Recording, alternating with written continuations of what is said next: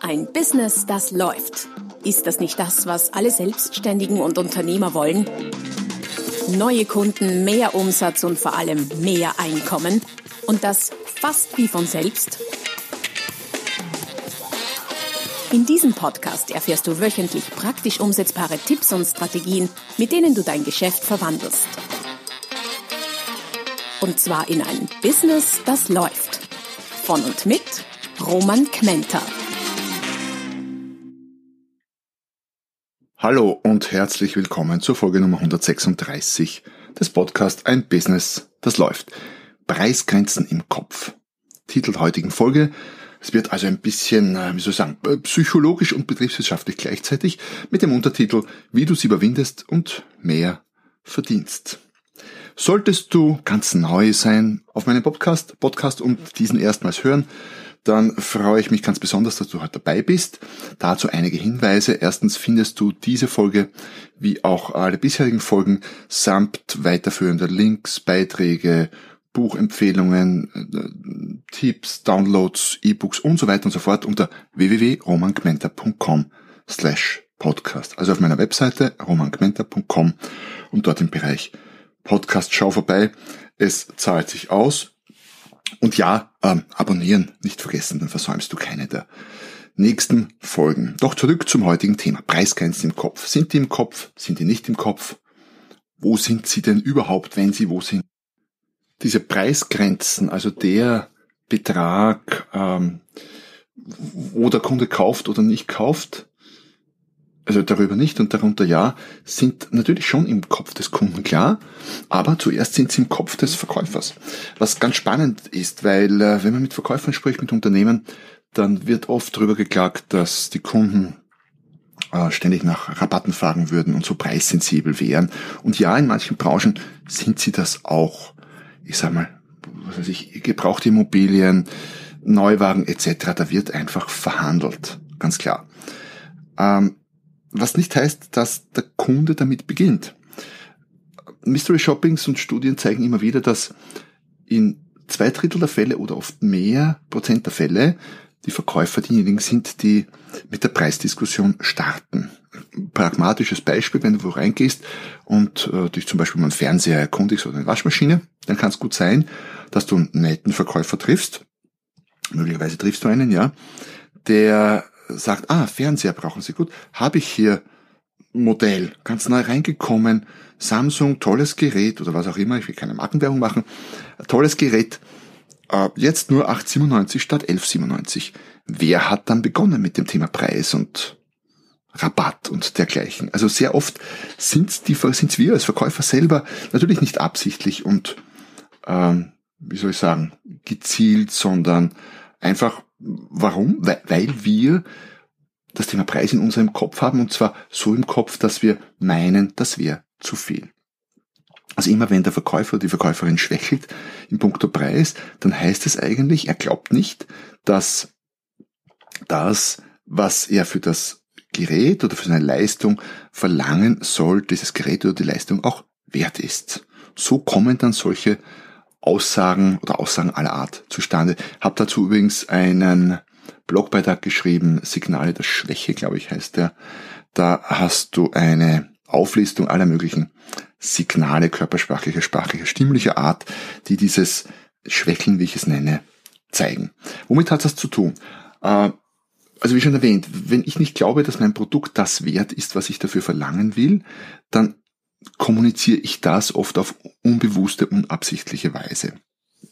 Schlimmer ist es allerdings noch, wenn du selbstständiger Dienstleister bist, also wenn du deine Leistung quasi selbst erbringst, wie Herrscher von Coaches, Trainern, ich sag mal Friseuren, Steuerberatern, Unternehmensberatern und so weiter und so fort. Also all diejenigen, die nicht nur Dienstleister sind, sondern das auch noch selber tun, die Leistung erbringen. Warum wird es da schwerer und warum sind diese Preisgrenzen im Kopf dann noch bedeutender und wichtiger? Ähm, es wird deshalb schwerer, weil wir eben Leistung von Person nicht mehr trennen und weil wir uns sehr persönlich angegriffen fühlen durch Aussagen eines Kunden. Wenn der Kunde zum Beispiel sagen würde, beim Autoverkäufer, das Auto ist nicht gut, dann heißt das nicht, dass der Verkäufer nicht gut werde oder ein netter Mensch oder was auch immer, aber das Auto ist schlecht. Okay, das sind zwei Paar Schuhe, Verkäufer, Auto. Bei einem Fotografen etwa, er sagt, die Fotos sind nicht gut, dann ist, dann sind diese Fotos so eng verknüpft mit dem Fotografen, weil er hat sie ja erstellt, das sind quasi ein verlängerter Teil von ihm oder ihr selbst, dass ähm, das dann schon sehr am Selbstwert kratzen kann. Und der Selbstwert ist eben enorm wichtig bei Dienstleistern. Warum? Weil es gibt eine Formel, die da lautet, Selbstwert ist gleich Marktwert. Das heißt, je stärker dein Selbstwert ausgeprägt ist, umso höher ist dein Marktwert. Und ja, der Fotograf, der, ich sage mir, 5000 Euro für eine Session verlangt, wo andere 500 verlangen, oder der Marktschnitt 500 verlangt, da spielt sich im Kopf etwas anderes ab. Da gibt es definitiv einen anderen Selbstwert. Und 5000 sind, glaube ich, für Sessions noch nicht das obere Ende. Bei Fotografen, da gibt es die Topstars in der Szene, die wahrscheinlich sehr viel mehr noch verlangen für eine Porträt-Session. Und wie kann das zustande kommen? Indem als allererstes sich im Kopf des Fotografen, bleiben wir bei dem Fotografenbeispiel, etwas ändert und umstellt.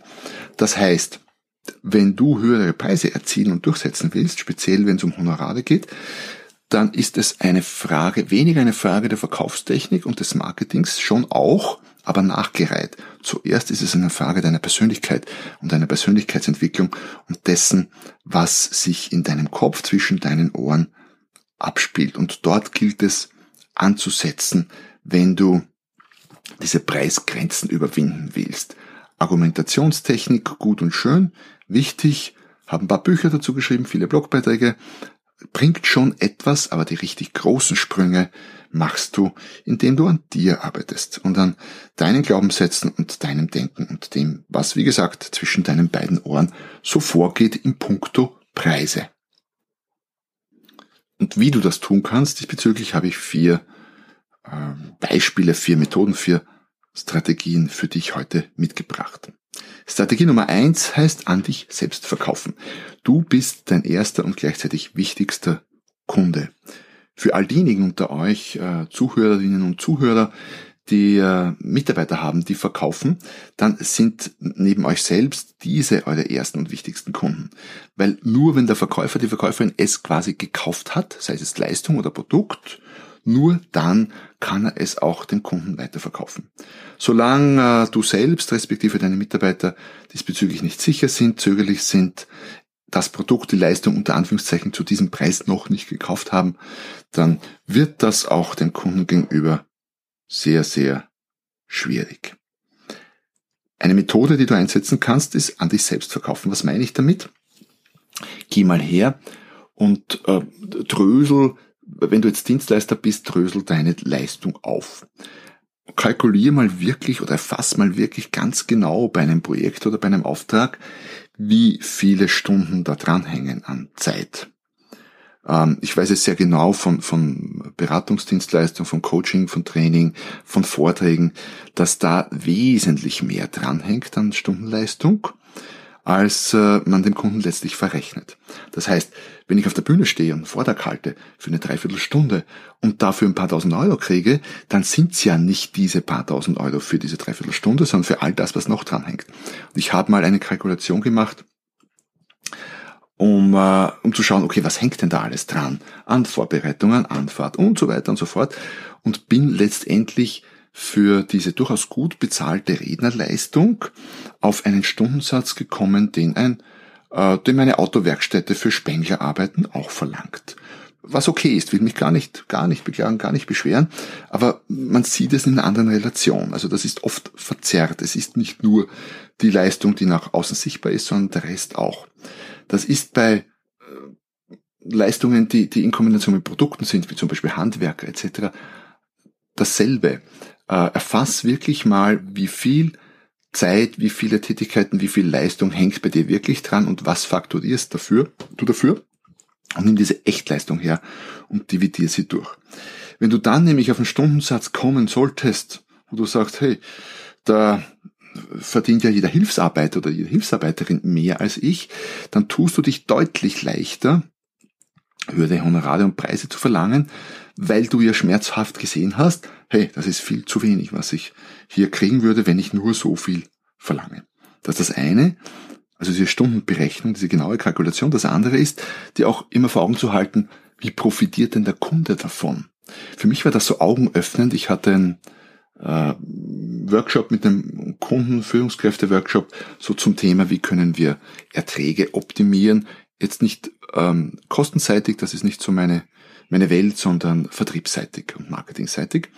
Und haben da uns einiges überlegt. Unter anderem ging es um das Thema, brauchen wir denn das Konto? Und wir hatten dann gesagt, das Konto eigentlich, Privatkundenbereich ist ein produzierender Betrieb, braucht man nicht. Sie hatten privat und gewerbliche Kunden, brauchen wir nicht. Sie haben sie tatsächlich weggelassen auf Basis des Workshops.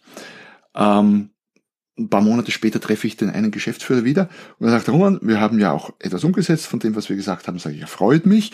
Sag ich, äh, und was hat er umgesetzt? Sagt er, wir haben das Konto ja, wie besprochen, tatsächlich im Privatkundenbereich gestrichen. Sage ich, und was, wie war die Reaktion des Verkaufs? Sie haben eine Vertriebsmannschaft. Sagt er, du, die haben nicht danach ja, war, war keine, kein großer Aufschrei, also um es mal so zu sagen. Sag ich ja wunderbar. Und, und sonst, was ist rausgekommen? Sagte ja auch bei den Kunden war kein großer Aufschrei und wir haben in einem halben Jahr 100.000 Euro netto damit eingespart. Und warum war das so spannend? Erstens habe ich mich für den Kunden gefreut. Gleichzeitig habe ich mich geärgert, dass ich für den Workshop so betrachtet viel zu wenig verlangt habe. Habe ich dem Kunden dann auch gesagt, sage ich du, äh, was mir jetzt so klar wird, ich habe viel zu wenig für den Workshop verlangt. Werde ich nächstes Mal ändern, wie auch immer. Aber das zeigt, das macht deutlich, dass deine Leistung für den Kunden extrem viel mehr wert sein kann. Jetzt ist es bei mir oft auch messbar. Was, wenn du, ich, ich weiß, ich verwende immer ganz gern so, so Hands-on-Beispiele wie Masseur, aber bleiben wir dabei, wenn jemand Rückenschmerzen hat und äh, der Masseur dafür verantwortlich ist, dass die weggehen recht schnell oder der Therapeut oder es hat jemand ein Flugproblem und lässt sich coachen und dieses Flugproblem, diese Flugangst ist weg. Was ist denn das wert? Wie viel wärst du bereit dafür zu zahlen, Flugangst loszuwerden, mit dem Rauchen aufzuhören? Was auch immer. Also stell solche Berechnungen an und stell gegenüber den, den Wert oder den potenziellen Wert des Kunden mit dem, was du dafür verlangst. Und dann wirst du oft feststellen, hey, ich verlange viel zu wenig. Müsste, muss, werde mehr verlangen. Also das ist die Strategie eins: verkauf es an dich selber besser. Strategie Nummer zwei, ähm, erhöht deinen Wert. Weil je höher der Wert ist, desto höher kann auch der Preis sein und der Kunde wird sich trotzdem dafür entscheiden. Aber nicht nur das, sondern wenn du deinen Wert erhöhst, dann hast du ja auch das Gefühl, du gibst dem Kunden mehr. Das ist ein kleiner Ausweg sozusagen für dich. Und wenn du es schaffst, den Wert zu erhöhen, ohne dass es dich sonderlich viel mehr kostet oder gar nichts mehr kostet, dann ist das der Jackpot. Kunde kriegt mehr, du äh, kannst mehr verlangen und du hast aber keinen Mehraufwand oder kaum Mehraufwand oder keine Mehrkosten. Also überleg dir, wie kannst du den Wert erhöhen? Und das funktioniert an allen möglichen Kundenberührungspunkten, an allen möglichen Touchpoints. Aber Achtung, nicht alles, was du dazu gibst oder leistest, ist für den Kunden auch etwas wert. Wenn du eine zusätzliche Garantie gibst, der Kunde aber kein Sicherheitsfanatiker ist und keinen zusätzlichen Nutzen dieser Garantie sieht, dann ist diese Garantie äh, im Extremfall gar nichts wert für den Kunden. Also du kannst nur dort Wert erhöhen, wo es für den Kunden auch einen individuellen, persönlichen Nutzen bringt. Überleg dir das. Ich habe das in einem der vorigen Podcasts, ich glaube im vorletzten, auch erläutert. Das ist ganz relevant und ganz wichtig. Aber wenn du es schaffst, Wert zu erhöhen, dann tust du dich auch leichter, deinen Preis anzupassen. Nach oben klarerweise. Also Wert erhöhen Strategie Nummer zwei. Strategie Nummer drei, um äh, die Preisgrenzen in deinem Kopf, wie soll ich sagen, zu überwinden oder leichter zu bewältigen. Mach es schriftlich. Auch wenn du vielleicht in einer Branche tätig bist, wo schriftliche Preis, so geschriebene, gedruckte Preislisten nicht üblich sind, weil du vielleicht sowieso nur zwei, drei Leistungen anbietest.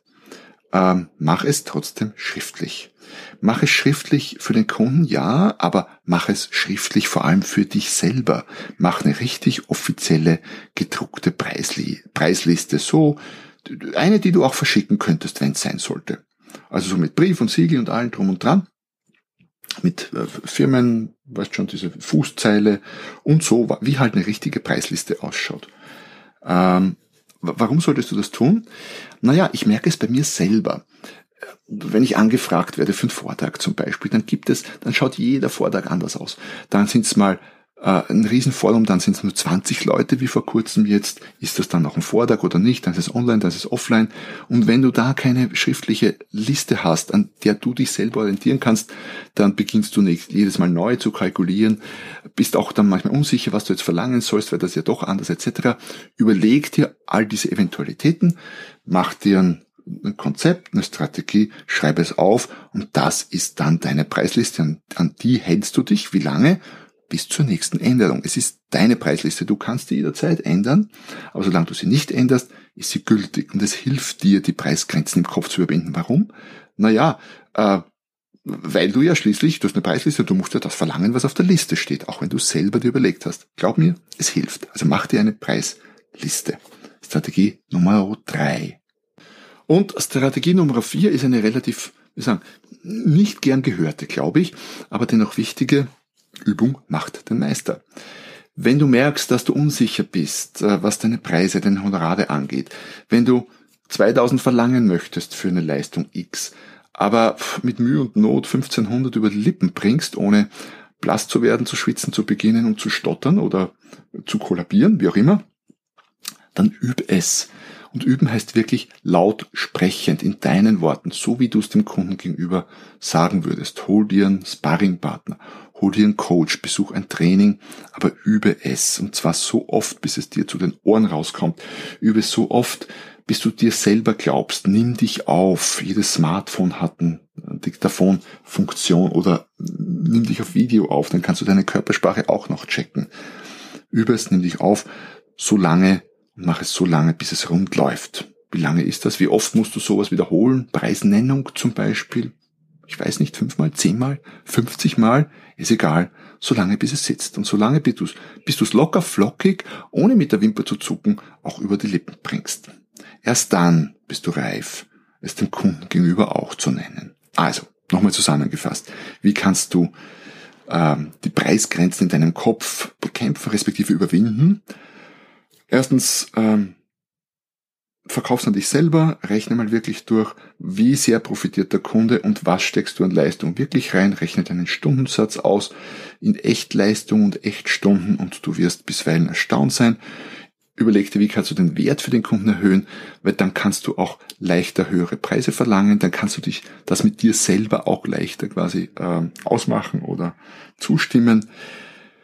Mache schriftlich, mach dir eine offizielle Preisliste, Mach einen Stempel drauf, wenn du einen hast. Wenn nicht, lass dir einen Stempel machen und üben, üben, üben, üben, übe es, solange bis dir diese Preisgrenzen, auch wenn sie immer noch da sein sollten, äh, im Gespräch nicht mehr aufpoppen und du trotzdem quasi mit schauspielerischen, nicht Talent, sondern in dem Fall schauspielerischer, durch Übung bedingter Professionalität die Preise trotzdem gut verkaufen kannst. Ja, das war's für heute. Preisgrenze im Kopf, ein extrem profitables, wichtiges Thema für hm, aus meiner Sicht fast alle im Verkauf, weil wir haben alle unsere Preisgrenzen. Bei dem einen sind sie höher, beim, bei der anderen sind sie niedriger, je nachdem. Wir haben sie alle. In dem Sinne, viel Spaß beim Umsetzen, viel Spaß beim Überwinden der Grenzen. Ich freue mich über deine Kommentare auf einer deiner Lieblings-Podcast-Plattformen. Bei der Gelegenheit freue ich mich noch mehr über eine Rezension, ein paar Sternchen schaden sozusagen nie. Und ich freue mich vor allem, wenn du nächstes Mal wieder dabei bist, wenn es heißt, ein Business, das läuft. Noch mehr Strategien, wie du dein Business auf das nächste Level bringen kannst, findest du unter romanquenter.com. Und beim nächsten Mal hier auf diesem Kanal, wenn es wieder heißt, ein Business, das läuft.